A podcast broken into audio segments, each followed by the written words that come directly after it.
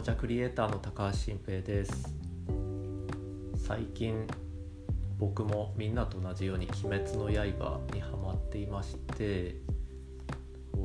まあ、僕漫画も全部持ってるんですけど、まあ、アニメも見たしただまあファンになったのはかなり後でもうそれこそブームになってからみたいな感じで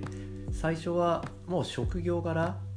エンタメ業界なので知っておかなきゃみたいなことでこう手をつけたんですけど、まあ、そもそもハマりやすいっていう性格もあってめちゃくちゃハマったんですよね。でも何回も何回も読んででまあ何でしょう。と今日はその「鬼滅の刃」ほかいろんなことの祭りが起きるってことについて話してみたいなと思うんですけれどもやっぱりあの、まあ、職業柄とはいえこれがここまでのブームになってなかったら全然無関心のままというかスルーしてあのいたと思うんです。他の漫画だって僕もさっきそのエンタメ業界って言いましたけどそれで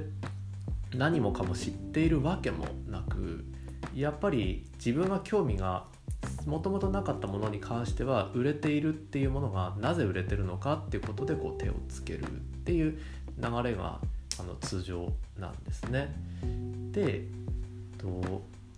まあこれはもう完全に祭りだと思っててでちょっと前で言うとのおもちゃでボトルマンっていうものが出ましてあのビーダマンみたいな感じでボトルキャップを飛ばすロボットのプラモデルのおもちゃなんですけどのこのボトルマンも、まあ、インターネット中心に相当な祭りになったろうと。で、まあ、まだなかなか買えないっていう状況が続いているんですけれどもと、まあ、ビジネスマンだったらこの祭りをねの起こさないといけないと思うんです、まあ、起こさないといけないというか起こすべしだと。やっぱり物を買うっていう時にと買う理由が欲しいですよね。で人間そうそうただの欲で欲しいって思うっていうところに到達するのはすごい難しくってそれを買ったことで何かしら得をするっていうことがあのあって初めてそのものを買いたくなるっていう人がほとんどなんですよね。例えば誰も興味もないし誰も知らないものを私が愛してるからって言って買うっていうことももちろん例えばインディーズバンドとか、まあ、そのそういうことであの密かに好きだみたいなことで求めることはあるんですけどやっぱりお金を出して買ったからにはもう今の時代だったら人に自慢したいしその面白さを誰かと共有して話したいしっていうことでたった一人で消費活動に走るっていうのはなかなかと工事の欲求を持っていないと、まあ、高い次元のね欲求を持ってないとこう難しいんですよね。僕はそもそも物を買うっていうのは誰かにモテたくて物を買っているんだっていう極論を結構前から本に書いたりして言っていてこの世にまあたった一人ぼっちでいたら、まあ、もちろん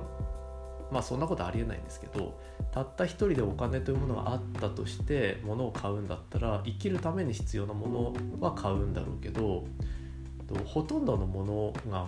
不必要になるんですよね。それこそおしゃれな服もいらないし本とかだって読みたいものっていうのがかなり限られてしまうと思うんです。まあほとんどのものはモテたくて買っている、まあ、最近で言うとマスクもそうだと思うんですよ。マスクはもちろんの病気にならないために感染予防みたいなことで買うんですけどもうやっぱりデザインがダサいとか恥ずかしいとかあのまあ清潔感が低いとかだと買わないですよね。これはもう他人の目を気にしての消費行動ですよね。だからそんな風にまずはそれを持っている自分が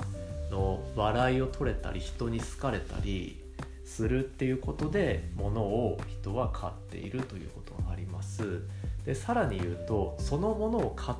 って体験しているっていうことでの自分のまあ、常識度というかの能力、まあ、見た目の能力を引き上げるっていう効果がまあ少なからずあってそれこそ「鬼滅」を知らないよりは知ってる方が仕事上も役に立つし役に立ちそうに思われるんですよね。で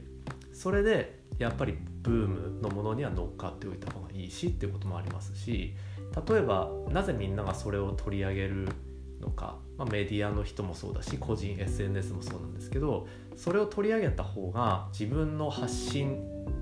とかに注目されるからなんですよね。もちろんその番組も見られて視聴率も高まりますしだから祭りにはみんなの乗っかりたいっていう欲求もあるんだけど乗っかりやすいし乗っかるとあの実利益という意味で得をするってことがあるんです。だから祭りっていうのはこううねりを持ってこう広がっていくっていうことが起こりやすいです。とはいえあの、まあ、そういうお祭りっていうと最初に思い浮かぶのって近所の地元のねあの祭りだと思うんですけどその祭りに関しては別にみんな得をしたいと思ってないですよね。単純に楽しみたいとか騒ぎたいとかっていう祭り。でこれもあります。でこれの場合はもう地域コミュニティみんなで作ってみんなでもう日常を忘れて楽しもう特別なことをしようっていうことで起きる祭りなんですけどこの祭りっていうのは2パターンあると思っててそうやって自分のコミュニティでみんなで盛り上げようぜっていうことで作る祭りもあればもうコンテンツの面白さ一発で周りがざわついてどんどん巻き込まれていくっていう祭りの起こし方もありますと。まあどっちにしろのまあビジネスマンというかの仕事で何か人に喜びを与えようとしている人っていうのはどんな職業の人でも祭りを起こすことができないかっていうのを一旦考えてみるのがいいんじゃないかなと僕は思っているんですよね。まあ、例えばこれはそういう硬い医療関係の話にしてもの、まあ、金融の話にしても農業の話にしてもそうだと思うんです特に医療って最近すごくデリケートな問題だと思うんですけど例えば手洗いということとかあとその感染予防みたいなことを祭り化することでみんなが行動を起こして前向きにより安全に生活をすることができないかっていうあの考え方。だから祭りってもちろん浮かれて楽しいものっていうイメージがあるんですけどとそうじゃなくてこの祭りの有効活用あもうみんなで乗っかってみんなで騒ぐことでこれを解決しようよっていうのが僕は祭りだと思うんです。そもそも祭りってなんか雨乞いっていう意味があったりあの豊作を願ったりとかまあ、それこそ疫病退散とか安全みたいなことを求めてやっていたことだと思うんですけどもうまさにそうでそれは神様に祈るっていう意味もあったけどやっぱり神様っていうものは一人一人の人間の心の中にあるものなのでそれを祭りっていう形でみんなでこう騒いで羽目を外して行うことによって一人一人の中に存在する神様が神様として機能してその難局があろうとそれを乗り越えられるっていうことが祭りの本質なんじゃないかなと思うわけなんですよね。だからまあとはいえその祭りにね人を巻き込んでみんなで作ろうぜっていうのはすごいあの難しいことであの面白くないことをやって祭りだ祭りだって言っても誰も乗ってこない、まあ、結局は面白くないといけないんですけどこれ意識の話で常に何か仕事をしようとする時にそれをお祭りにしようって考えることはすごく大事だと思っています。なんだったら日常の作業で何人かでこう進めている作業をちょっとずつ進めようとしてるプロジェクトとかでもどうやったらこれ祭りになるんだろうなっていう考え方をしてみてほんのちょっとでも祭りエッセンスを入れてみることでそれがすごく楽しくなったり成功に向かったりすることって大いにあると思うので、皆さん是非祭りをねこう研究